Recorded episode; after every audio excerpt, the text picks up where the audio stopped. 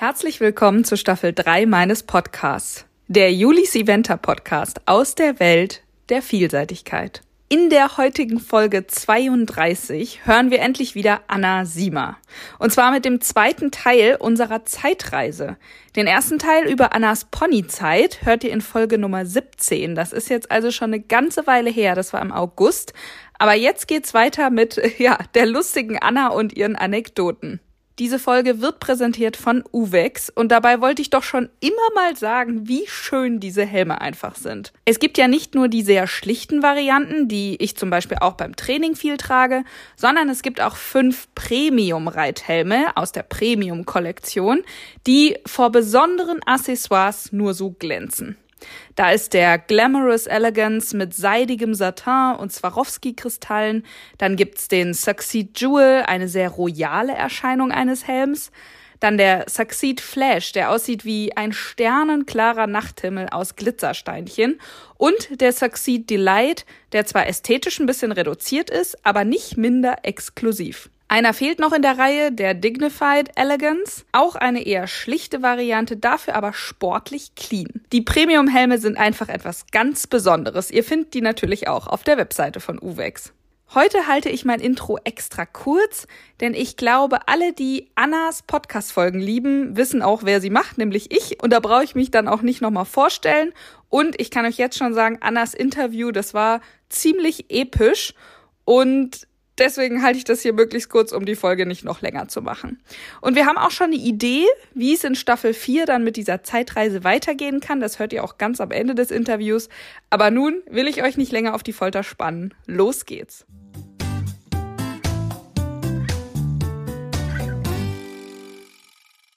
Weißt du, was ich jetzt hier habe? Ich habe hier mein Fotoalbum. Und ich habe noch nicht aufgeschlagen.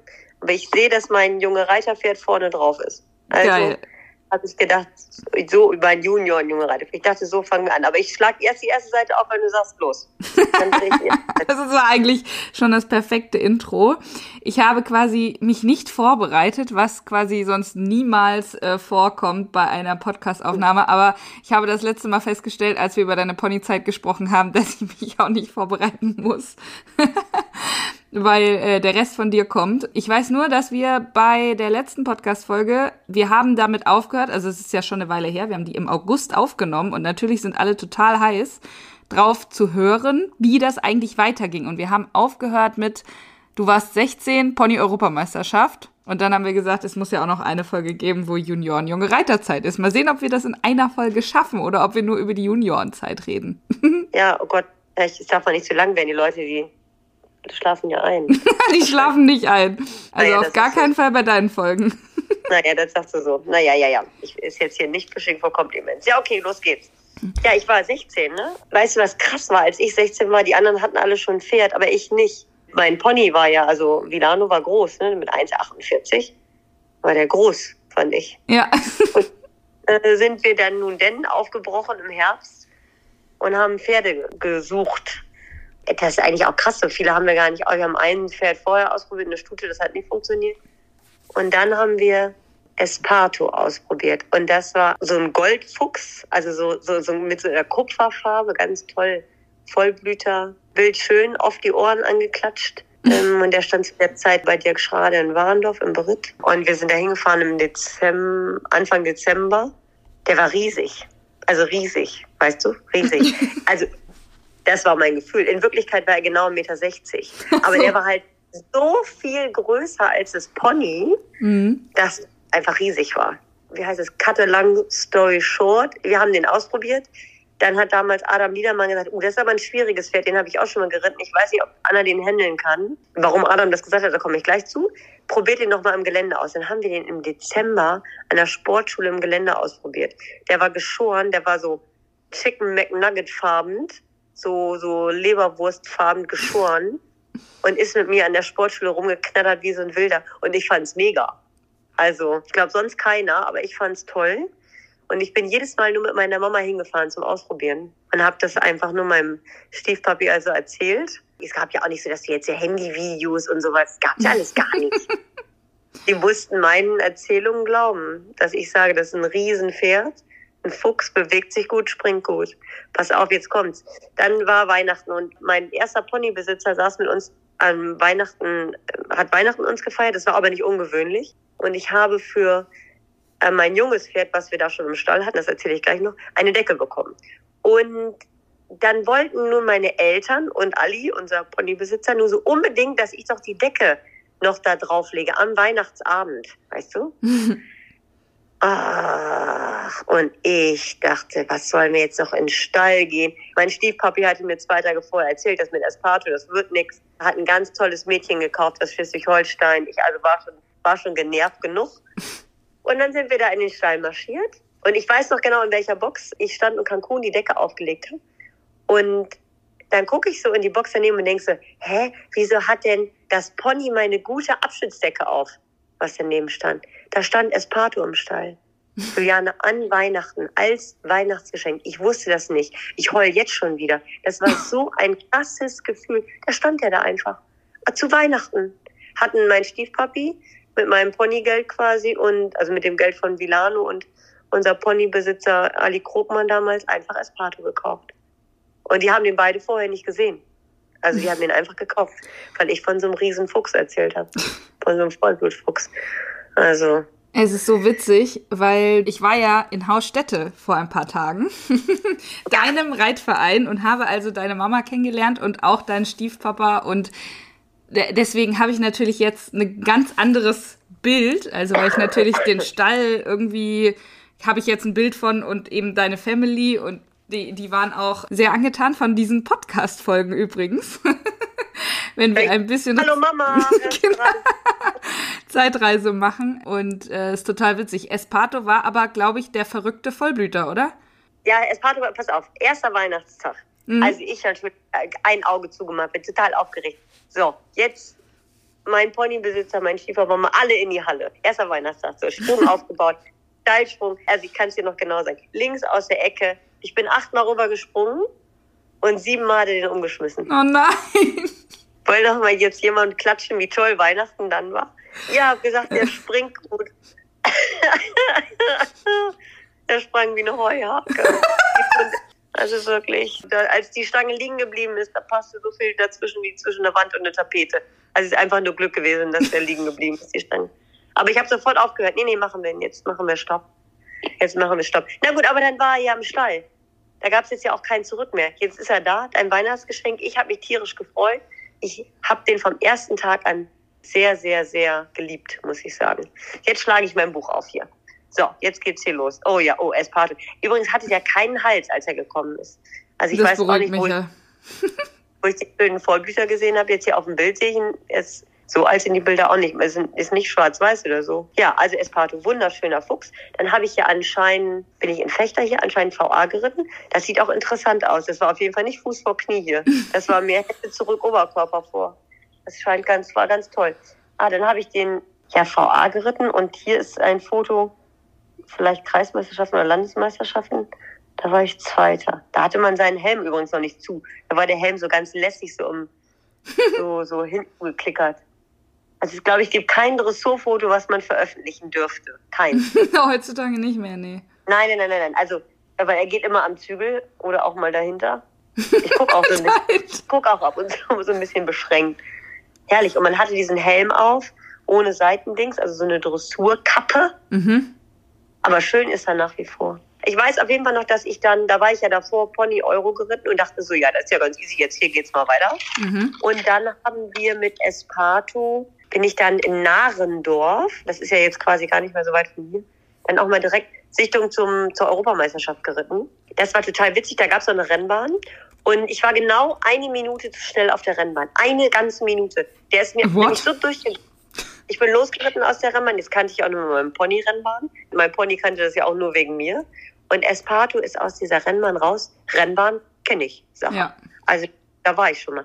Der ist mit dem, das ging rechts herum und er ist mit dem rechten Vorderhof wirklich an der Graskante zu dem hochgemähten und flachgemähten entlang gesaust. Und ich habe mich eine Minute, also wahrscheinlich war es drei Minuten Rennbahn, und ich habe mich davon drei Minuten gewehrt, langsamer. Aber der ist einfach volle Kanone losgeschossen. Der konnte damals nämlich 1000 Meter Tempo laufen. Das weiß ich noch. Das war ganz, also hat er auch, nee, hat er nicht gemacht, aber wollte er gerne, glaube ich. Naja, da war ich aber null im Gelände. Mm, und im Springen, da war dann auch Rüdiger Schwarz schon da. Der hatte so eine verspiegelte Sonnenbrille und saß in der Ecke und hat schon, als ich reingeritten bin, schon den mürrisch den Kopf geschüttelt. Und ich glaube, ich hatte dann sechs um oder sieben vielleicht. Also sehr viele Springfehler. Die Fahrt nach Hause war natürlich wieder tränenreich. Hatten wir das nach Hause geheult. Das war erste Eurosichtung. Dann bin ich auch mal schwuppdiwupp direkt zweite Eurosichtung geritten, weil, ne, hat ja super geklappt. Das machen wir jetzt gleich nochmal. Das war so VM. War ich nicht geritten, das Pferd nicht gegangen, aber naja, in Bielefeld. Und das ging tatsächlich gut. Der sprang da ganz gut, wenn ich mich richtig erinnere. Und die Dressur war auch gar nicht, also ich in den Fotos nachzuurteilen, kann die Dressur nicht gut gewesen sein. Aber naja, auf jeden Fall war in meinem Kopf die Dressur gar nicht so schlecht. Und ich bin am vorletzten Sprung im Gelände runtergefallen. Das war so ein ganz einfacher Baumstamm. Aber ich hatte ganz einfach gar keine Distanz. Und er hat ganz einfach auch wirklich ein gruseliges Vorderbein am Anfang. Also das hat auf das Steißbein gebrochen. Saß ich da auf dem Boden. Oh, am nächsten Tag habe ich eine Mathe-Klausur geschrieben. Ich habe drei Zahlen hingeschrieben, der Rest ist verschwommen. Oh, was ein Ärger. Also Hab Bielefeld, aber da haben deine Eltern quasi da in Hausstätte auch erzählt, dass, dass Herr Nagel zu ihnen kam und fragte, ob sie denn ihr Kind umbringen wollen, wenn du Esparto weiterreitest.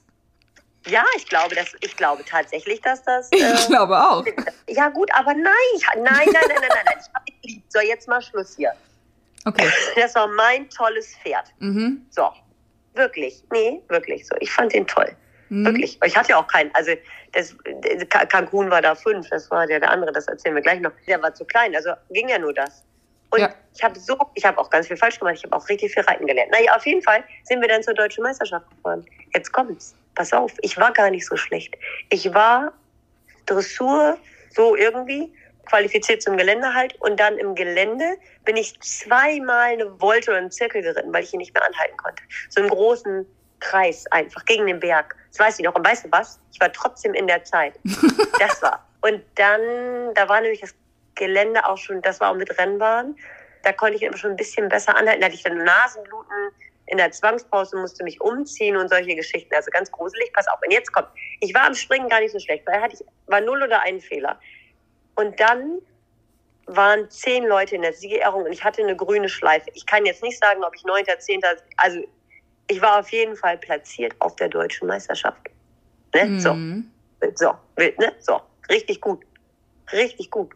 Und dann, dann hat Rüdiger, das darf man heute, kann man das sich gar nicht mehr vorstellen, hat Rüdiger Schwarz gesagt, die ersten zehn Reiter werden zu einem Sichtungslehrgang nach Warendorf eingeladen für die Europameisterschaften in Pratoni del Vivaro, Italien, außer Anna Jungmann.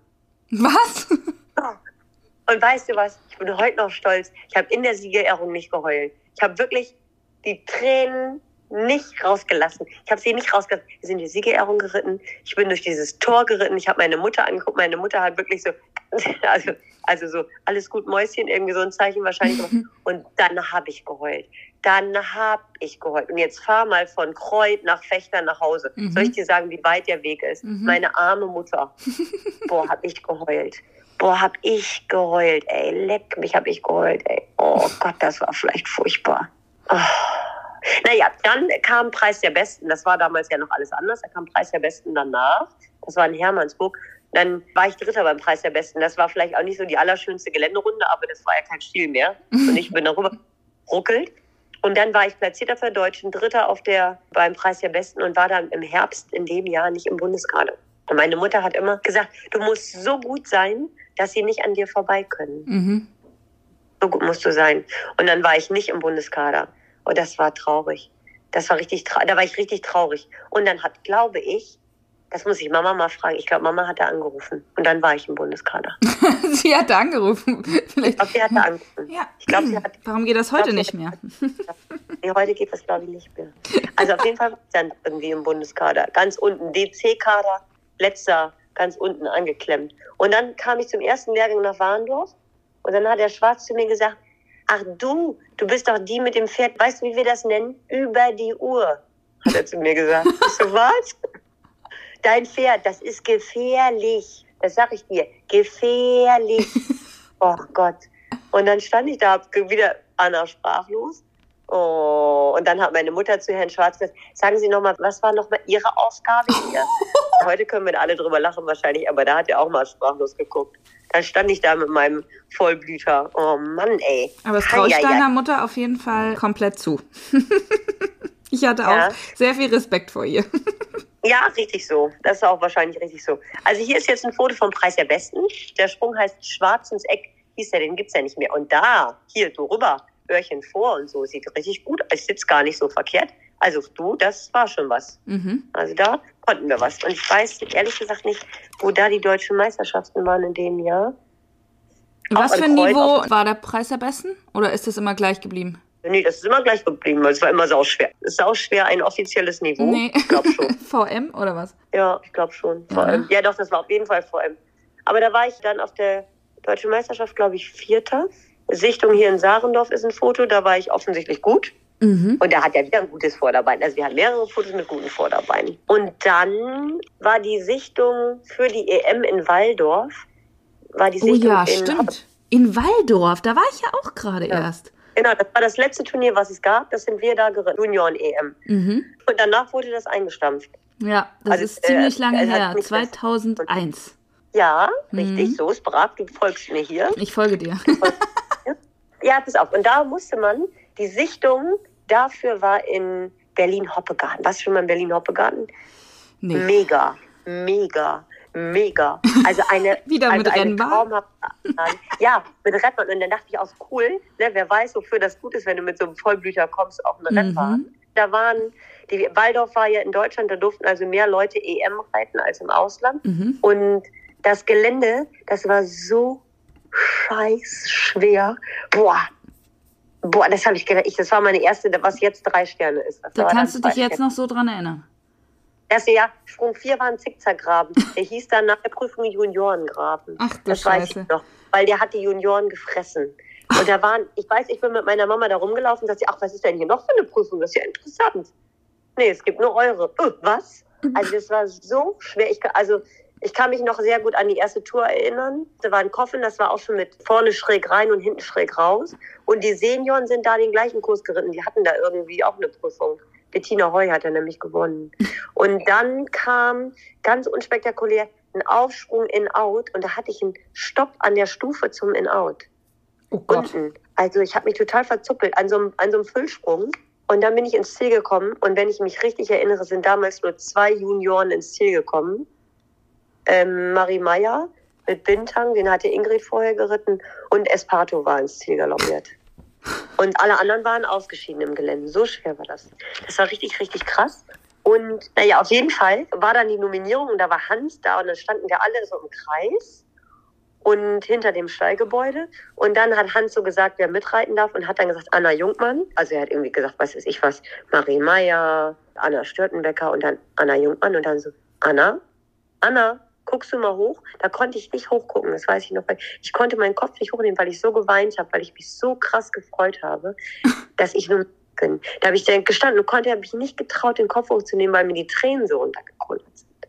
Und dann sagt er, jetzt guckst du mal mich mal an. Du bist nominiert zur EM. Und dann ich so ja, wie man ja, naja. Ich war natürlich Einzelreiterin. Das war klar. Mit Rennbahn. Hier ist ein Foto von der Rennbahn. Man sieht mich leider nicht. Ich verstecke mich hinter einem Pferd von wegen Oberkörper und so weiter. Naja, auf jeden Fall war ich auf der EM. Äh, hoffentlich guckt jemand nach und korrigiert uns. Aber ich meine, ich war Top 10 platziert. Aber von welchem Jahr reden wir jetzt? Das war das Waldorf-Jahr. Waldorf E EM. Weil dazwischen war war noch Berlin-Hoppegarten, da habe ich dann irgendwie den Faden verloren. Berlin-Hoppegarten, das war die letzte Sichtung. Und Ah. dann kam die EM in Waldorf. Und Okay. da wurden, da durften ja dann, also alle, die überlebt hatten, nee, überlebt, das darf man nicht sagen, aber alle, die das geschafft hatten, in, die ins Ziel gekommen sind. in, Oder die die. sind irgendwie, nee, ins Ziel sind die nicht gekommen. Also alle, die irgendwie darüber. Guck mal, hier ist total cool, muss ich Kitty erstmal schicken. Hier ist Kitty auf dem Foto Ah, mit mir hier. Kitty King. Naja, ja, genau, Kitty King ist hier auf dem Foto. Also da bin ich an EM geritten und Ja. ich war da Top 10 platziert. Ja, ein siebter steht hier. Siebter? Siebter. Oh, siehst du, Mhm. war falsch in meinem Kopf. Mhm. Siebter Platz vom Feinsten. Das Verfassungsoutfit, äh, dem gebührt ein eigener Post. Also, äh, ich habe ein sehr langes Sakko und dafür einen sehr kurzen Rock an. Sehr und also quasi nur das Sakko. Mhm, also es ist irgendwie wenig schön. Das, wie würde hier Kretschmer jetzt sagen, es tut wenig für dich. Es tut gar nichts für mich. Naja, egal. Auf jeden Fall war das ganz toll. Da hat Herr Schwarz ein Interview gegeben, da gab es gerade so Buschreiter und hat in dem Interview gesagt, dass es erstaunlich ist, dass ich das so geritten habe. Das fand, mhm. das weiß ich noch. Das war das größte Kompliment. Dann wurde die Perspektivgruppe gegründet. Mhm. Und war in der Perspektivgruppe. Herrlich. Also da war ich dann einmal EM geritten, zweimal Deutsche. Ja. Ich glaube, ich war auf der Deutschen einmal Vierter. Aber jetzt bin ich mir nicht ganz sicher. aber, aber irgendwie habe ich hier lauter. Es gibt Fotos mit Schleifen, mit einer blauen Schleife hier. Anscheinend. Also in ah, Kreuth war ja Deutsche in dem Jahr davor, ja. da warst du Neunte, steht hier. Ja. Ja, genau. So, pass auf. Also Junioren, stopp. Weil ich hatte da ja noch ein zweites Pferd. Cancun. Cancun. Cancun haben wir vierjährig ausprobiert in Lomühlen im Herbst. Also auch im November oder so. Da war schon Christian mit und hat sich den mit angeguckt als Springreiter. Hat gesagt, er muss auch mit drauf gucken, was wir hier denn so organisieren. Und dann habe ich äh, fünfjährig, war stand dann Cancun bei uns im Stall. Es war ganz toll, der ging nämlich im Schritt nicht am Zügel. Und dann ging er am Zügel im Schritt. Ganz plötzlich, von heute auf morgen. Es war richtig gut. Und dann kommt Mama in die Halle und sagt, Mama, guck mal, jetzt hier geht er am Zügel, ich hab's geschafft. Und weißt du, was sie dann gesagt hat zu mir? Der geht Pass. Oh nein. Ich so, was? Er geht am Zügel, können wir mich mal beklatschen? Nee, der geht Pass. Das hatte ich überhaupt nicht, habe ich dem Pferd Pass beigebracht. Das ist ja toll, ne? Herzlichen Glückwunsch. Was für ein Scheiß. War das vielleicht doof, ey. Oh Mann. Naja, auf jeden Fall habe ich den dann so Geländepferdeprüfung geritten und da hatten wir, glaube ich, noch ein Pony, was auch qualifiziert war. Und Cancun war dann genau qualifiziert. Da musste man sich auch so mit 8,0 Noten zum Bundeschampionat qualifizieren. Und das habe ich irgendwie geschafft, gerade so. Und dann haben wir den, ach, dann fahren wir da hin und dann reiten wir das. Da gab es ja gerade Internet, da gab es gerade so Buschreiter. Da gab es einen Hengst, der hieß Scatman, der kam aus Baden-Württemberg und der hat damals alles gewonnen mit neuner Noten. Und das habe ich mir natürlich alles durchgelesen. Und dann kommen wir auf dem Bundeschampionat an und wer ist der Starter vor mir? Scatman. Oh nein. Also dann war ich so, na ja, wir reiten ja hier mit. Und ich hatte ja nie eine höhere Note als 8,0 bekommen. Und Scatman hatte nie eine niedrige Note als 8,5 wahrscheinlich bekommen. Naja, auf jeden Fall kam der raus und hatte nicht so eine gute Note. Ich weiß es nicht mehr. Und dann weiß ich, dass ich reingeritten bin und mir gedacht habe, na super, wenn der, der sonst immer super ist, jetzt eine kleine Note kriegt, was soll ich denn dann jetzt? Also was soll ich denn dann jetzt hier noch machen? Und dann war Fritz Luther, unser Pony-Bundestrainer, der stand da und gesagt, schön Galopp mitnehmen. Okay, und bin ich so losgeritten und dann hab, war ich, glaube ich, Zweiter. Ich habe also auf jeden Fall die Prüfung nicht gewonnen, glaube ich, aber ich war sehr weit vorne platziert mit der höchsten Note, die das Pferd in dem ganzen Jahr bekommen hat. Krass. Das war verrückt. Total verrückt. Finale vom Bundeschampionat, da war ich ja klein, da war ich 17. Ne, da ritt sonst kein 17-Jähriger. Also ich kann mich nicht dran erinnern, dass da jemand, die waren alle, alle groß. Und dann ist man ins Finale geritten im Springsattel auf Gras in der Dressurprüfung. Und dann ist man weitergeritten und einen kleinen Parcours hat man dann gemacht, direkt mhm. im Anschluss. Mhm. Alles auf dem Militärplatz. Und du, dann lag ich, glaube ich, lag ich da vorne? Ich glaube, dann lag ich vorne nach Dressur und Springen, nach dem ersten Teil. Und das war jetzt eher nicht so gut. Da gibt es tatsächlich auch noch ein Video davon. Und dann bin ich in dieser Geländepferde L, fünfjähriges Finale, so langsam geritten, dass ich sogar das Video anschnalze. Also ich habe schon, ich habe schon nach Sprung 1 eigentlich Zeitfehler. Ich war so eine schöne Runde. Aber ich bin so langsam geritten, dass ich tatsächlich am Ende, ich glaube, keine Ahnung, zehn Sekunden oder was zu lang oder viel zu langsam auf jeden Fall oh war. Und dann war Cancun nicht erster, nicht zweiter, sondern vielleicht noch platziert im Finale. Aber wahrscheinlich noch vielleicht gerade so platziert, letztplatzierter oder sowas. Also hier das steht Zehnter. Zehnter, ja, das, ja, ja. Guck mal, so schlecht ist meine Erinnerung gar nicht. Zehn mussten sie platzieren. Und dann ist er Zehnter geworden. Ja, also es taucht hier auf jeden Fall auf. Dann warst du platziert. Ja. da hatte ich aber dein Blut geleckt. Da wollte ich Bundeschampionat rein. Das war interessant. Naja, im nächsten Jahr habe ich ihn ja erstmal vermasselt. Da bin ich dann ja Geländepferde L geritten. Und dann hatte ich auch mal so eine Geländepferde L auch da in Bielefeld, wo am Tag vorher in der VA alle Pferde im Wasser gestolpert waren. Nämlich so langsam zum Wasser geritten, dass er da nicht reingesprungen ist. Und dann hat da Herr Schwarz gestanden zu mir gesagt, du, wenn du nicht ins Wasser reiten willst, dann musst du nicht so nah an Sprung reiten. Also du brauchst du gar nicht erst bis dahin rein. Da kannst du auch da hinten schon durchparieren, wenn du da so hinreitest. Und da habe ich mich so ertappt gefühlt. Das weiß ich noch. Sie so, ja, nein, also, mm, also der zog auch gar nicht. Mm, also, wäre da reingesprungen? Und dann hat er am Wasser erstmal dann angehalten auf einmal. Da mussten wir, Mama hat dann Cancun aufgeladen, sind wir überall hingefahren, haben erstmal Wasser geübt. Mhm. Und dann war ich wieder zum Bundeschampionat qualifiziert. Und jetzt wollte ich es ja aber wissen. So, und dann ging das ganz gut. War ich wieder im, auch im Finale, hatten wir geschafft. Und dann, der, dieser Finalkurs bei den Sechsjährigen, ne, der ist jetzt schwer. Der war schon, der war auch vor 20 Jahren, war der schwer. Scheiße, war das hoch. Boah. Und dann gingen vor mir Peter Thomsen und Andreas Dibowski zu diesem Aufsprung, Absprung, in, out, auf, Absprung, der direkt daneben im Richterturm ist. Und das war Sprung, was ich was, fünf, sechs. Und ich habe mich nicht getraut. Und dann die ersten fünf Sprünge, die zu fragen. Und dann habe ich ganz vorsichtig Peter Thomsen auf die Schulter getippt und gefragt, Herr Thomsen, können Sie mir bitte sagen, wie man das reitet? Und dann hat er mich angeguckt und gesagt, was reitest du denn? Ich sage, ja, hier beim Finale. Wie reite ich das denn? Ich habe das noch nie geritten und mein Pferd hat das auch noch nie gemacht. Ach so, ja, pass mal auf. Und dann haben die beiden Jungs mich dann mitgenommen durchs Gelände. Die haben auch ein Koppelschild und zwischendurch gedacht, was ist das denn für eine? Naja, auf jeden Fall haben die mich tap, tap, tap mitgenommen durchs Gelände. Und weißt du was? Die haben es mir richtig gut erklärt. Die haben es mir richtig gut erklärt. Ich habe gut aufgepasst. Die haben es mir gut erklärt. Und dann war ich um 0,1 Punkt geschlagen, Zweite. Also Cancun war Vize-Bundeschampion sechsjährig. Krass. Und Peter Thomsen ist der Bundeschampion geworden mit Kunter Kinte. Und ich war so ganz knapp eben nicht. Das war herrlich. Da haben die beiden Jungs aber angeguckt dann. Das, Das, haben sie aber nicht witzig. geglaubt, hä? Nee, die waren, äh, haben mich, haben das nicht kommen sehen, glaube ich, dass ich da mit so einem kleinen Schimmel da um die Ecke geschiedelte, sowas will die denn hier? Ja. Naja, aber da hat es ganz gut geklappt. Und dann hatte ich ja offenbar ein zweites Pferd. Ab, dann war ich ja junger Reiter im nächsten Jahr. Dann hatte ich ja offenbar ein zweites Pferd für die Tour, sozusagen. Ah ja. Oh, hier ist, ein, hier ist ein Foto von Jens Adolfsen, das ist richtig süß. Das muss ich gleich abfotografieren und schicken. Und Feline, aber die hat sich, also Feline sah immer schon so aus. Richtig gut hier. Also, sieht, also erkennst du noch, steht genauso heute wieder da. Also krass. Die sehen alle noch genauso aus. Ich irgendwie nicht. Da hatte ich auch meine, ich will jetzt nicht sagen dicke Phase, aber da war ich mal drei, vier Kilo schwerer als jetzt. Eine dicke Phase. Ich Ja, glaube nicht, also dass es die Phase. jemals gab, aber okay. Ja. Mhm. Nicht wirklich, aber. Naja, auf jeden Fall war ich dann junge Reiter. Und dann habe ich äh, Cancun auch mitgeritten. Das war ganz gut. Esparto konnte dann so die größeren Sachen mitmachen. Dann gab es 2002, hier ist auch ein Foto, Preis der Besten in Warendorf. Mhm. Das war dann auch schon im Frühjahr. Und dann war ich junge Reiter. Bin ich in meinem ersten Jahr junge Reiter, junge Reiter Europameisterschaften geritten. Ich Warte mal. glaube, ja. Doch, doch, doch, doch, doch. Das war Wiendorf. in Wiendorf, Österreich. Wiendorf, ja. Mit Nadine zusammen. Mit. Draconas. Na, da hatte Nadine da. Ja, hier, ach, hier kommt ein Foto. Oh ja, ich habe ein neues Gebiss. Was mache ich denn da für eine Handbewegung?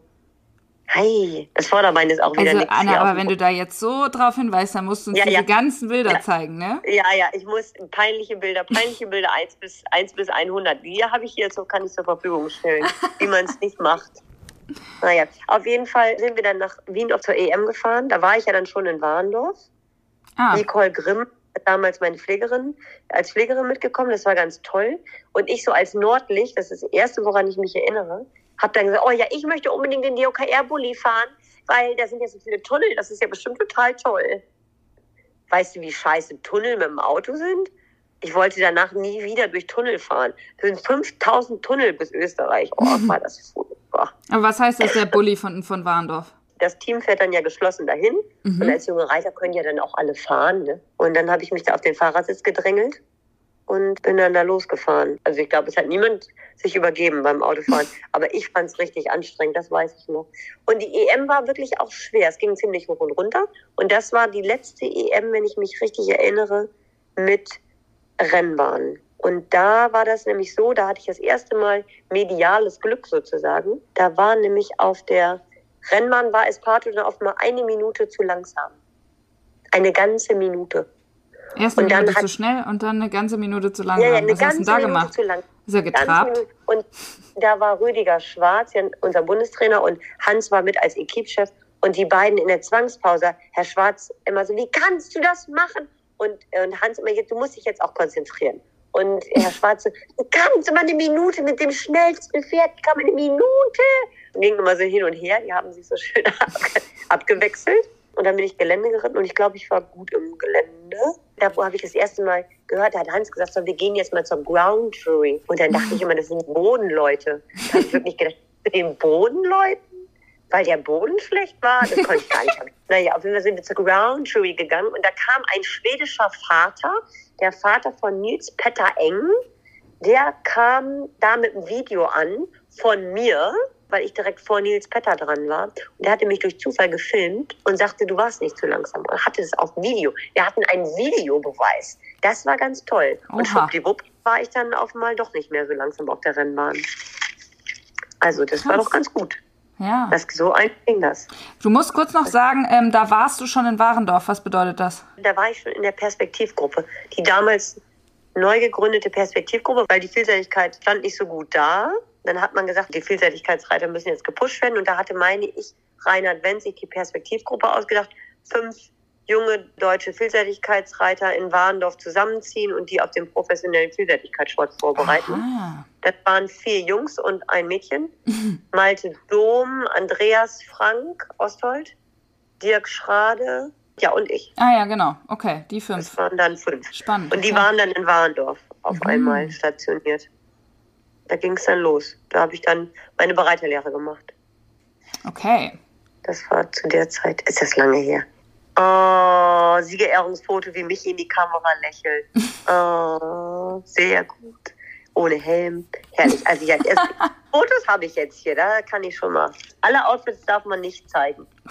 Also naja, auf jeden Fall, ja, dann war ich da auf der EM, da bin ich nicht Mannschaft geritten, aber ich glaube, da war ich auch platziert. Mhm. Ich hatte im Springen einen Fehler. Einsprungkombination, blaue Stange. Wie kann man das noch wissen? Das Ja, weil ich einen Fehler hatte. Den, an die ich kann dir nicht sagen, welcher Sprung 1 war. Aber der blaue Ochser, das war Einsprungkombination. Ja, das weiß ich noch. auf Da jeden hatte ich einen Fall hat es einen Fehler, ja. Mhm. Ja, da hatte ich auf jeden Fall einen Springfehler und war dann am Ende, aber ich glaube trotzdem als Einzelreiter. Also neunte steht hier. Ja, ah, siehst du gut, dass Oh ja. Ja, ich weiß es nicht. In meinem Kopf, vielleicht ist man ja auch öfter gut in seinem Kopf. ja, ich glaube auch. Ja, nee, aber da warst du neunte mit, mit Ja, Esparto. und ich glaube, Nadine war da Achte. Wir waren, glaube ich, direkt hintereinander platziert. das kann ich dir jetzt nicht Sim- genau sagen, aber ähm, Lambeau ritten da auch Europameisterschaften. Und ah, wie heißt sie denn jetzt noch? Siehst du, dass mir das jetzt nicht mehr einfällt? Aus ähm, Schleswig-Holstein. Die war damals Übermacht bei den jungen Reitern. also du warst Das neunte, Nadine war siebte, Malte ah, okay. war fünfter. Ja. Ist ja Wer wirklich, ist denn ist ja äh, wirklich Bantry witzig. Bay? Bantry Bay ist Ja, Bantry Bay, Christiane Stahl. Christiane Stahl. Die kam aus Baden-Württemberg und das war ein, ein Weltpferd. Also ich glaube, das Ach, wäre in, heute auch noch ein sehr, sehr gutes Pferd geworden. So witzig, weil wenn Also man bei der FI guckt, dann steht da Age 32. Ja, heute. So, ja, ja, genau. Das steht bei deinem ja auch. Also die wären jetzt halt 32 Jahre alt, so. Okay. Ja, das stimmt. Das war, das war witzig. Also Bantry Bay, das war natürlich ein, eine Weltmacht, war dieses Pferd. Den fand ich ja so unfassbar gut. Ja, krass. Das ganz, ganz tolles Pferd. Ich bin hier Deutsche Meisterschaften mal. Hier ist ein Foto, wie ich neben Michi stehe. Und wir lachen beide fröhlich. Er hat natürlich gewonnen. Ich bin Zweiter. Auch Natürlich gewonnen. Pferd, das Pferd was, was er damals ritt, hieß Marco. Das war ein ganz tolles Pferd. Daran erinnere ich mich auch noch. Das war nämlich in dem nächsten Jahr junge Reiter. Ah ja. Ja, ja, das war auch ganz witzig. Äh, mein zweites junge Reiter. So, ja, da war- Kreuz dann, oder was? Ja, genau. Mhm. Das müsste Kreuz gewesen sein. Und da war Cancun dann schon so weit, dass ich Cancun Europameisterschaften geritten habe. Und ich weiß nicht, ob der da sieben oder acht war. Auf jeden Fall war der wirklich noch sehr jung. Und da waren die Europameisterschaften in Bialibor in Polen auf so einem ganz tollen Gestüt. Das war sehr gut. Da muss ich ja bis dahin auch ganz gut gewesen sein, sonst hätte ich den ja nicht reiten dürfen. Nee, das stimmt. Aber daran kann ich mich zum Beispiel nicht erinnern. Aber an Cancun müssen wir erstmal überlegen. In Bialibor war das? Ja, Ach da, das war 2003. Der ist 95 geboren, also acht. Acht. Ja, ja, okay, das passt. Dann da war ich gut in der Dressur. Da war ich, glaube ich, siebter oder achter nach der Dressur. Und da haben sich alle richtig gefreut, weil so ein junges Pferd und so. Es war toll. Das Gelände war auch noch mit Rennbahn. Aber da steht, da steht DNF. Kommt jetzt auch. Also im Gelände, äh, auf der Rennbahn war ich gut. Und dann Sprung sieben, ein Sprung Koffen ging bergab. Ich hatte gar keine Kontrolle schon. Einen Meter nach der Kuppe bergab hatte ich schon keine Kontrolle mehr. Also überhaupt gar keine Kontrolle. Und konnte dann, ich habe, glaube ich, probiert zu bremsen. Es hat gar nicht funktioniert. Oh. Und dann haben wir uns ins Koffen reingerollt. Also er, nee, ich glaube, er ist nicht umgefallen. Aber ich bin so runtergefallen, dass ich in den Graben geplumpst bin. In den Graben rein. Oh nein. Das war wirklich, ja, ja, da war ich dann ausgeschieden. Der war dann noch weg. Ich glaube, da hätte man weiterreiten dürfen, aber ich glaube, er ist weggaloppiert. Das könnte, sein, das könnte sein, dass man da noch weiterreiten durfte. Übrigens, DNF Ja. bedeutet did not finish. Ja, ja, die habe ich auch nicht. Nee, Ja, aber mhm. das stimmt auch. Did not finish. Horse, lo- horse lost. Horse lost. Horse, horse, horse alone in the finish. Ja, da war ich dann ausgeschieden. Das war richtig kacke. Da waren wir aber mit der Mannschaft. Waren wir da, kannst du was sehen mit der Mannschaft? Da waren wir mit der Mannschaft, glaube ich, trotzdem gut. War ich der Mannschaftsreiter? Das, äh, warte mal. Doch, Team, doch, Team da wir mit Results. Team Results. Da waren, Jungs gibt es waren alle gut. Jungs Deutsche, ja, Silbermedaille. Ja, ja, ja, genau. Weil- Michi mit Marco. Michi, genau, Malte mit Chat Noir, der, ist, der war ja vorher schon so gut. Ja. Elmar Rotthäuser. Und Elmar Rottheiser, Herbstplanet. Ja, Ja, ja. Die drei Jungs, die haben die Fahnen hochgehalten da. Das lag ich da am Dreck. aber ich meine immer Ähm. hier die, das Mädel unter den Jungs, oder wie war das damals? Anscheinend war das so. Jetzt, wenn ich so drüber nachdenke, weiß ich auch, dass die Jungs da waren. Das Essen war ganz schlecht empfohlen. Und der Veranstalter hat, als wir, das war richtig witzig, da war die Siegerehrung war auf so einem Innen, in so einem Innenbereich von so einem Vierkant. Und da hat der, der, der Veranstalter der, der Prüfung gesagt, wissen Sie was, ich bin stolz, es sind nur zwei Autos geklaut worden auf der Veranstaltung. Und dann, da haben wir die Autos damals immer in so Schachteln geparkt, also eins rechts, eins links, so, so damit quasi keins weggenommen werden konnte, das Ach, weißt du. krass. Und dann, nach dieser Siegerehrung, das war richtig witzig, dann sind wir fertig mit der Siegerehrung und hinter dem Stall hatten die Schweden schon ihren LKW geparkt und auch gepackt. Also so, dass sie quasi direkt abreisen können. Und weißt du, was war? Der LKW war ausgeleert. Nein. Also die LKW haben alles rausgenommen. Die haben den LKW, da haben wir auch noch Fotos von irgendwo, die haben die den LKW Komplett ab- leer also gemacht. war- da war kein Polster mehr drin, keine Decke, Ach, kein Reifen mehr. Die haben den ganzen LKW ausgeschlachtet innerhalb der Siegerehrung. Das war wirklich auch was. Das war natürlich herrlich. Abgefahren. Oh, ich habe hier ein jetzt schon dein Lieblingsfoto. Ich ziehe meinen Rock herunter und gucke ungefähr böse auf der Verfassung. Das ist ja super. Das das wird jetzt schon dein Liebstes. Aber heutzutage würde ich ja fragen, warum du Cancun da geritten bist und nicht Esparto. Ja, ich glaube, weil die Trainer das vielleicht wollten. Ach so. Also, dann kommt es nämlich jetzt auch. Ich glaube, ja, Cancun war, das war auch immer so ein bisschen das Problem. Cancun war der Schöne, der sprang immer null, der ging sehr gut Dressur. Wenn ich gut Gelände geritten bin, ging der auch gut Gelände. Esparto war immer so der Wilde, der sich sowieso eigentlich nicht so gut bewegt und auch irgendwie parkourmäßig, na ja, immerhin hatte ich auch mal sechs, sieben um mit dem am Anfang der Juniorenzeit und dann konnte man den im Gelände nicht so organisieren und dann war die Entscheidung, glaube ich, gegen Esparto gefallen Mhm. weil der andere ja so viel besser war. Und dann in meinem letzten junge Reiterjahr, das ist ja immer so, ich mochte dann Esparto immer lieber, weil den sonst keiner mochte. Ich habe den geliebt, die anderen nicht. Ich fand den mega. Und dann in meinem letzten junge Reiterjahr, das war, da waren die deutschen Meisterschaften in Bonn-Rodderberg. Da bin ich dann beide Pferde deutsche Meisterschaften auch geritten und da ist Esparto deutscher Meister geworden und Cancun war Zweiter in Ach, der was. Prüfung. Das fing so an. Dressur waren, glaube ich, beide ganz gut. Und da waren auch Senioren deutsche Meisterschaften gleichzeitig. Und auf dem Geländeabreiteplatz sollte ich so, ein, so eine Trippelhecke von der Seite springen. Mhm. Also nicht gerade rüber, sondern von der Seite. Und dann ist das Pato stehen geblieben. Und dann hat der Schwarz gesagt, siehst du, besser dir passiert das hier als in der Prüfung. Mhm. Und dann bin ich so gut Prüfung geritten, bin ich, glaube ich, selten wie da. Bin ich, habe ich richtig den Hintern am Seil gelassen und gesagt, so, jetzt mal darüber. Und dann ähm, war der da gut. Und dann war ich bei der ganz knapp, ich glaube, Cancun, das war ja sehr bergig, ist es ja im Bonn-Rodderberg. Und Mhm. Cancun war ja nicht so ein Bergpferd mit seinem Holsteiner Stampfgalopp. Und dann war Esparto vielleicht 0,1 Punkt oder so vor Cancun.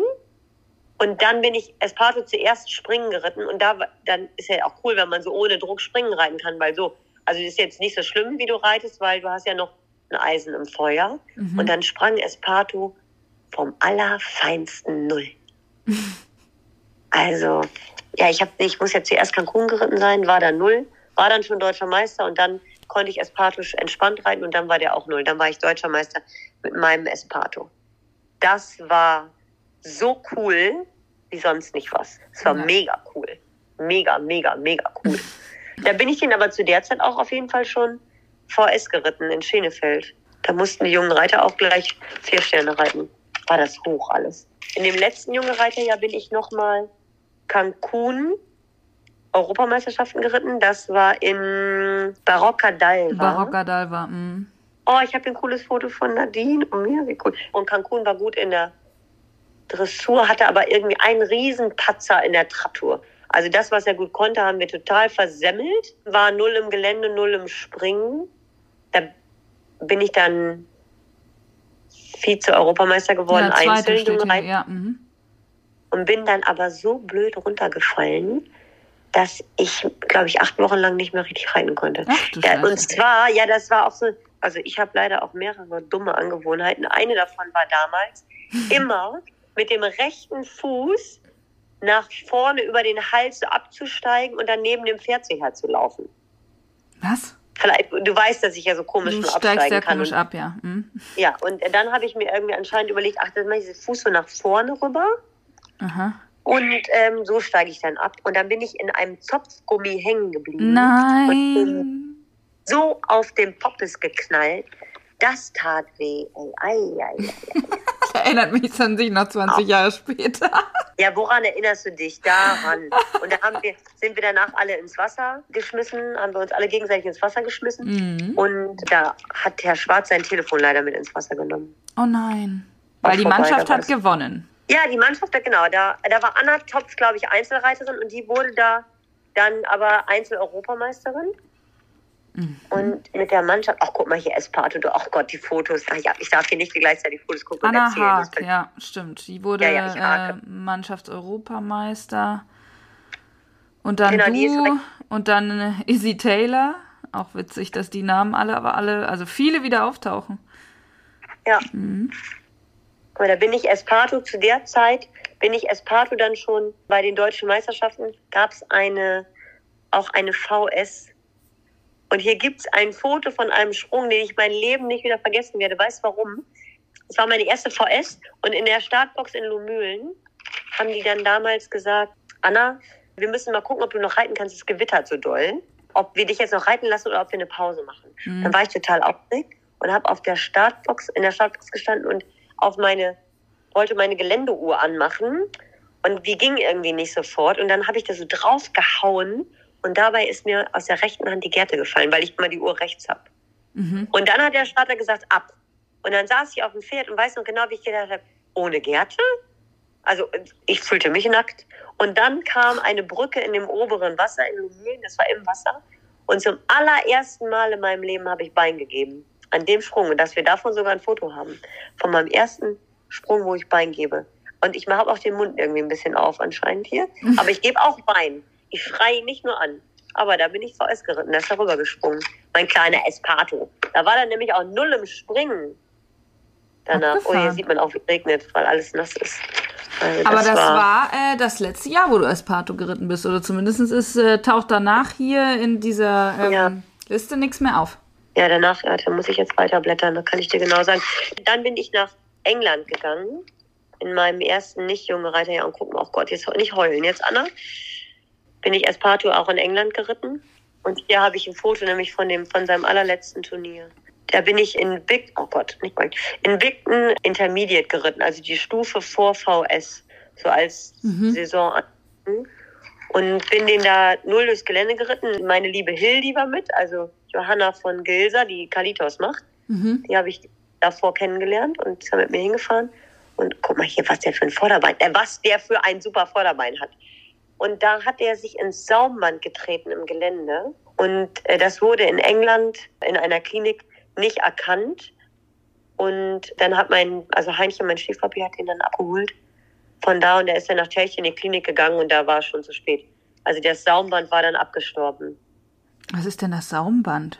Das Saumband ist das Band zwischen, wenn du jetzt den Huf dir vorstellst, dann ist der Huf ja ganz oben ein bisschen weich. Mhm. Ach so, oh Gott. Bevor das Fell Und da drunter ist das Saumband. Und da hat er sich gegengetreten und das ist gerissen. Ach du Scheiße. Und dann war der bei Mama, glaube Solange wir es schaffen konnten, ist Esparto dann bei Mama geblieben.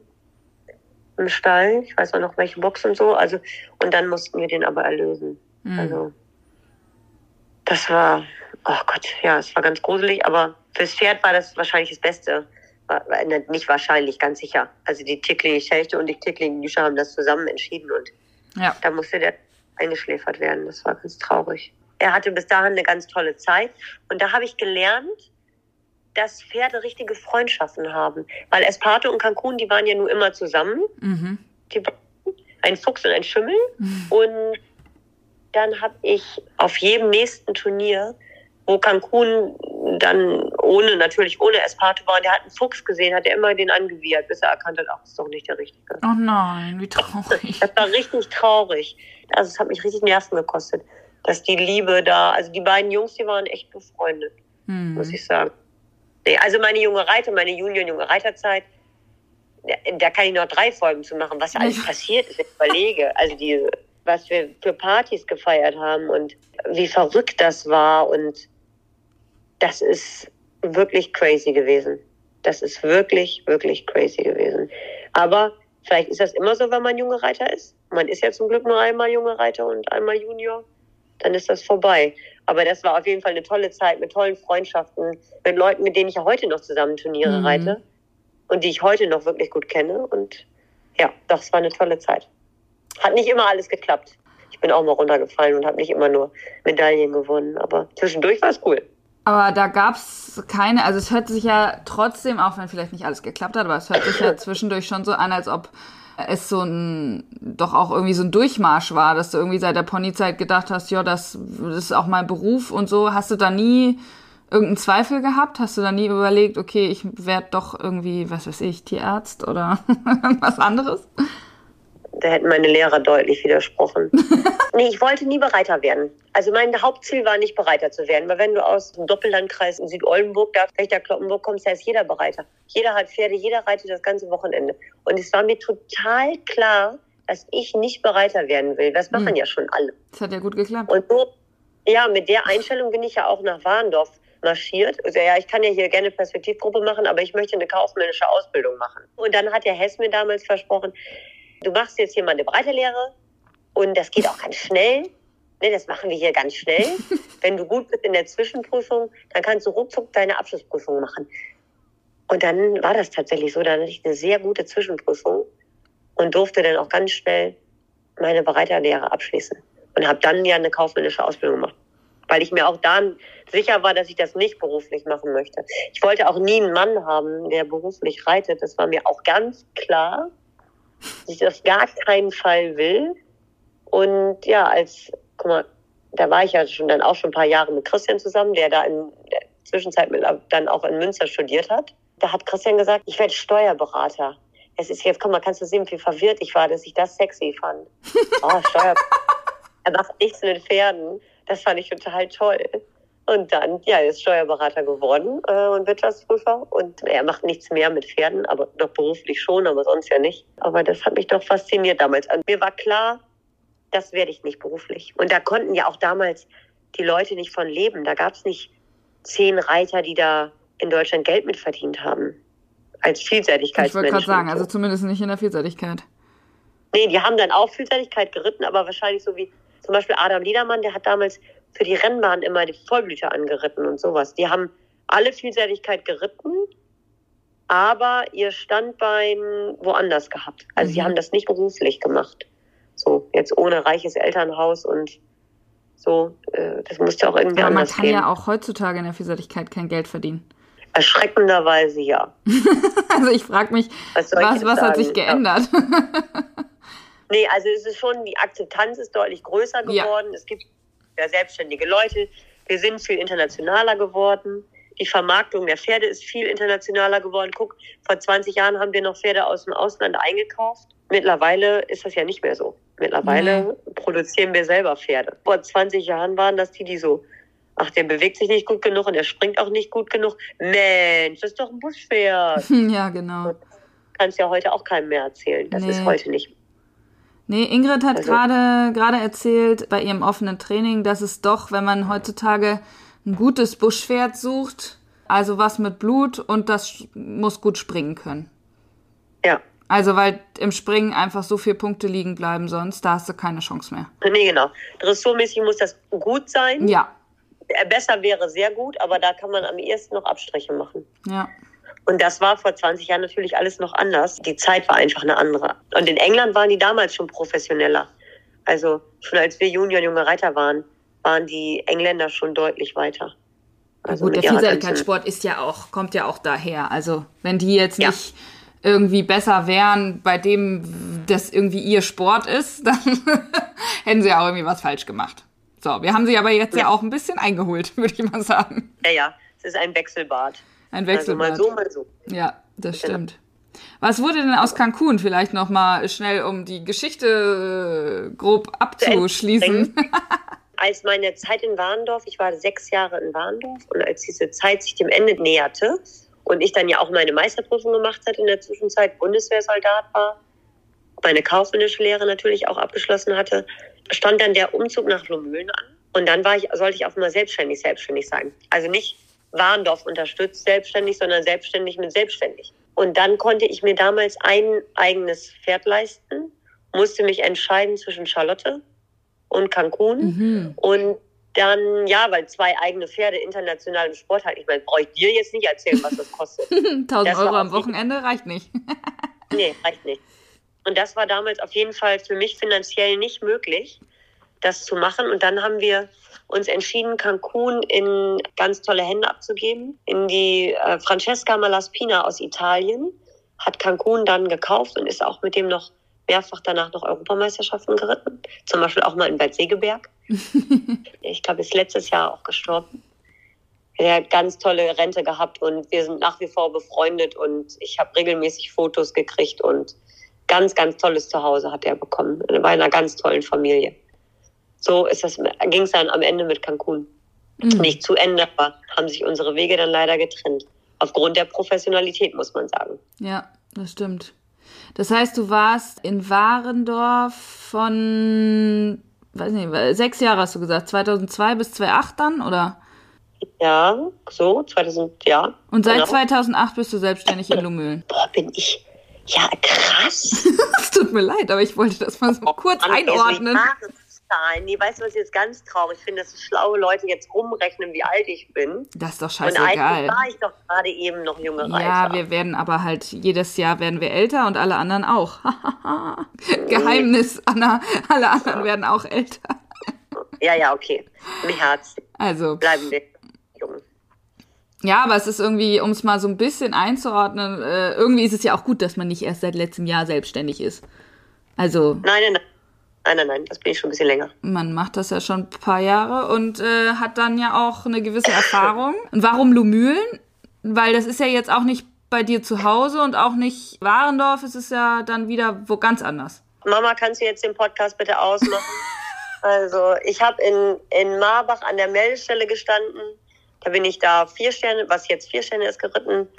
Und da hatte Christian gerade festgestellt, dass er doch nicht in Osnabrück oder Oldenburg arbeiten möchte, was also näher zu seinen, dann auch meinen Eltern gewesen wäre, sondern dass Christian gerne in Hamburg arbeiten möchte. Und dann habe ich da mit Hans gestanden und gesagt, Christian will einfach wirklich in Hamburg anfangen zu arbeiten. Und dann hat Hans gesagt, super, ich freue mich, du kommst nach Lumülen. Ah! Und dann war ich so, äh, äh, also wenn Hans das sagt, ach, das ist doch toll und ich kläre das gleich mal. Ich rufe da mal an, wie viele Boxen brauchen wir denn? Und glaube, ich habe mich mit fünf Pferden selbstständig gemacht. Das ist ja auch süß im Vergleich zu heute, haben wir dreimal so viele Pferde im Stall. Aber auf jeden Fall hat Hans das damals dann gesagt, so, nee, dann Lumülen, das ist Hamburg quasi, Anna, das ist alles Hamburg. Wir sind, wir sind eigentlich, Lumülen ist eigentlich Hamburg. Wuppdiwupp bin ich nach Lumülen gezogen. ist ja witzig. Und nicht wie geplant zurück zu meinen Eltern und hätte mich ja zu Hause auch selbstständig machen können und da Aber- ist ja alles. ja, also- aber wieso soll deine Mama dann jetzt ausmachen? Das ist doch der Liebe wegen, Anna. Der Liebe wegen, ja, ja, das stimmt. Der Liebe wegen. Ja, wir haben dann ja immerhin bei meinen Eltern geheiratet. Also ich meine, so. Oh ja. Da haben sie auch was erzählt. Oh, du weißt jetzt alles. Ich weiß, ich weiß nicht alles. Ich war da nur eine halbe Stunde, also ich kann nicht alles wissen, aber Okay. auf jeden Fall trotzdem schön. Ja, irgendwie hat man ja doch noch mal ein paar neue Einblicke gekriegt. Ich weiß gar nicht, wie ich das zusammenfassen soll. Ach ja, ich weiß, was ich sagen wollte, war, es ist so schön, weil die letzte Folge ging ja um die Ponyzeit und auch was für einen Respekt du vor Hans hattest und dass er dann deinen Namen wusste und so und jetzt, weißt du, und dann hat er dir eigentlich diesen Platz, ich sag jetzt mal, vermittelt, irgendwie mit der ganzen Selbstständigkeit und so, wie sich sowas entwickelt. Das ist doch Wahnsinn, wenn man das so jetzt im Nachhinein betrachtet. Total. Also es gibt ja wirklich diese, jetzt auch gerade, wenn man Ponyreiter war und wie viel Respekt man vor den Großen hat. Peter Thomsen hat mal bei uns zu Hause angerufen. Der hatte damals, als ich nicht mehr Ponyreiter war, hatte dann ein Pferd zu verkaufen. Und meine Eltern waren nicht zu Hause. Ich war ganz alleine am Telefon. Ich habe geglüht und ich habe die Telefonnummer, ich habe das so aufgeregt aufgeschrieben. Ich so, boah, Peter Thomsen hat ein Pferd für uns. Wie krass. Natürlich hätten wir es kaufen müssen und wir hatten kein Geld. Also äh, es ging da leider doch nicht. Aber da war ich so unfassbar aufgeregt und die Jungs da auf dem Bundeschampionat so anzusprechen. Ich bin wirklich fünfmal über meinen Schatten gesprungen, bevor ich mich das getraut habe. Und heute, das wissen die heute ja auch gar nicht mehr, wenn ich die das erste Mal angequakt habe. Aber ich weiß es eben noch. Ich weiß noch, wie ich Hans das erste Mal gesehen habe und ja, wie viel Zeit ich ja auch mit Hans verbracht habe, so im Gesamtkontext. Also von, von meiner ersten Pony-EM bis zu meiner ersten Senioren-EM-Medaille. Von bis. War immer Mhm. Hans dabei. Das ist schon krass. Gut, dass er so fit ist, dann kann man noch ein paar Runden machen. ja, absolut, absolut. Krass. Ja. Weißt du, was du jetzt nicht erzählt hast? Du wolltest kein Bereiter werden und du wolltest kaufmännisch und so weiter und dann bist du aber dabei geblieben, weil es so viel Spaß gemacht hat? Oder warum bist du dann das doch geworden? Weiß ich nicht. Ich habe es einfach unheimlich gerne gemacht. Ich habe schon immer sehr gerne junge Pferde geritten. So, und natürlich, ich bin auch, auch nicht, auch nie, immer, immer nicht. Mein allererstes Berittpferd, junges Pferd, das hat mir, wollte mir den Zahn ziehen. Der wollte mir, die wollte mir erklären, dass man das besser nicht machen soll. Die war richtig, richtig frech. Kel Carlotta hieß die. Oh, war die frech. Da bin ich ab- abgesegelt. Aber im Endeffekt hatte ich dann relativ viele Anfragen. Und dann habe ich gedacht, na ja, ich kann ja dann immer noch was anderes machen. So, Ja. wenn ich das nicht mehr machen will, ne, kann ich ja immer noch was anderes machen.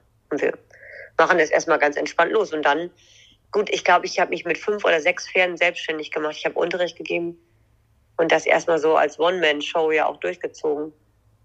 Und dann kam die erste Teilzeitpflegerin, die erste Praktikantin. Das kam dann, das hat sich einfach so entwickelt. Das ist ja Mhm. dann wirklich Step by Step sozusagen hoch. Und dann von dem Geld, von dem wir Cancun verkauft haben, hat, haben wir den ersten LKW gekauft.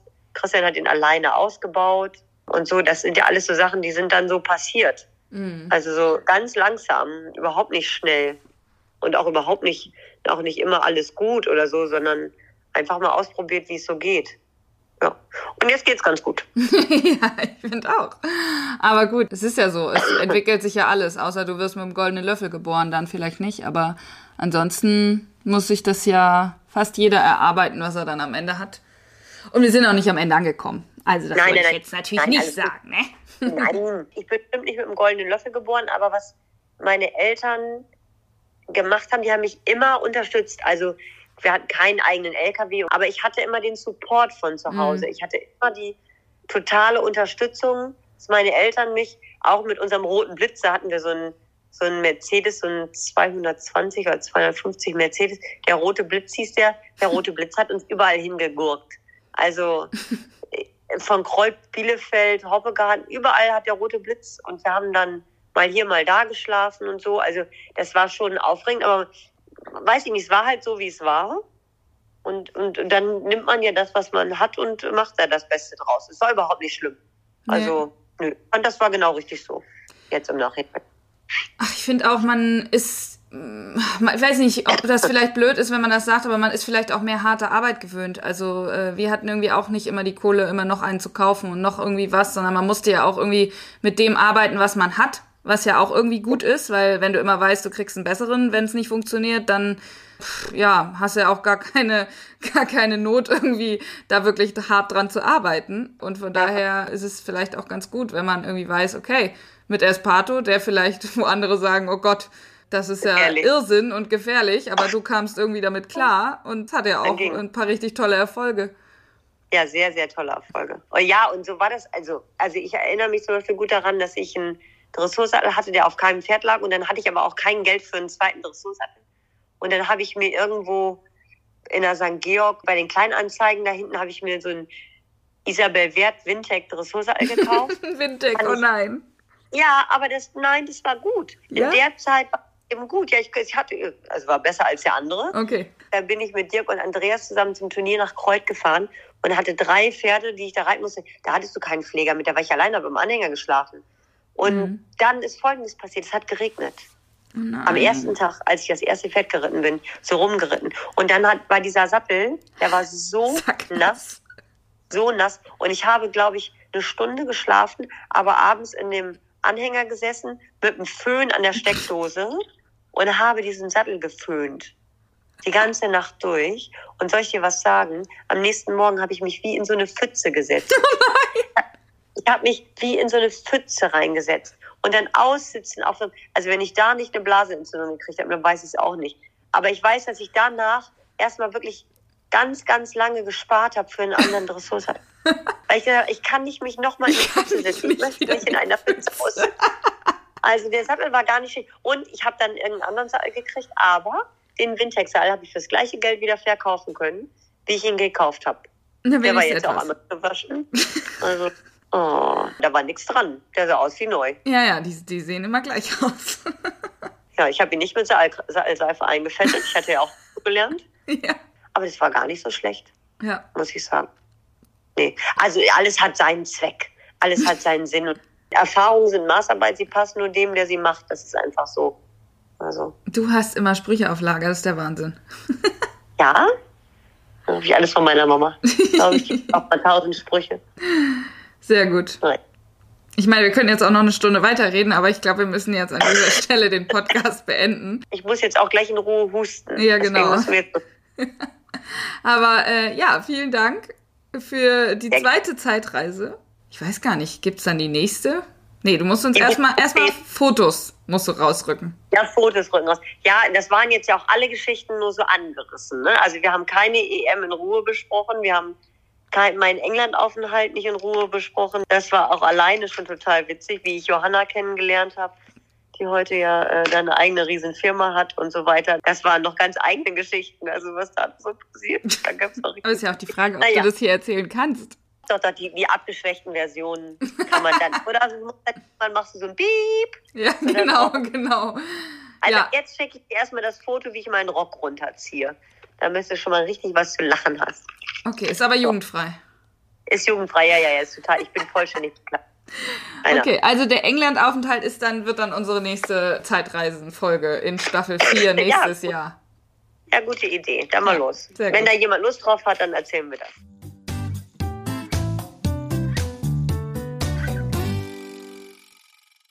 Manchmal vergesse ich zwischendurch, dass wir ja eine Podcast-Folge aufnehmen, die später viele, viele Hörer hören werden.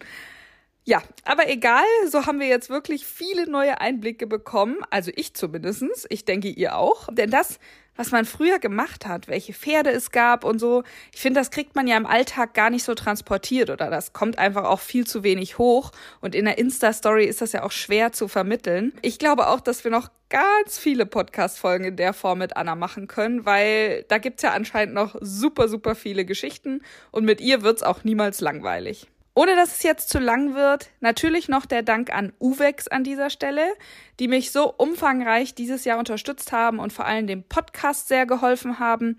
Anfang der Folge habe ich einige der Premium-Helme vorgestellt. Das sind sozusagen die Aushängeschilder von Uvex. Jeder von diesen Helmen hat irgendwas ganz Besonderes. Ihr könnt auf jeden Fall mal vorbeischauen auf der Webseite, welche Helme eigentlich die Premium-Helme sind. Unter uvex-sports.com-de-reitsport Premium-Helme. Aber ihr findet das schon. Ich hoffe, es hat euch gefallen und auch so lange Folgen schrecken euch nicht ab. Ich freue mich, wenn ihr mir dazu einmal ein Feedback gebt, zum Beispiel auf Instagram. Wir nähern uns übrigens mit großen Schritten dem Ende von Staffel 3. Ich kann noch nicht genau sagen, wie viele Folgen es noch geben wird, aber ich sag mal, ich kann es an einer Hand abzählen. Also lasst euch einfach überraschen. Stay tuned.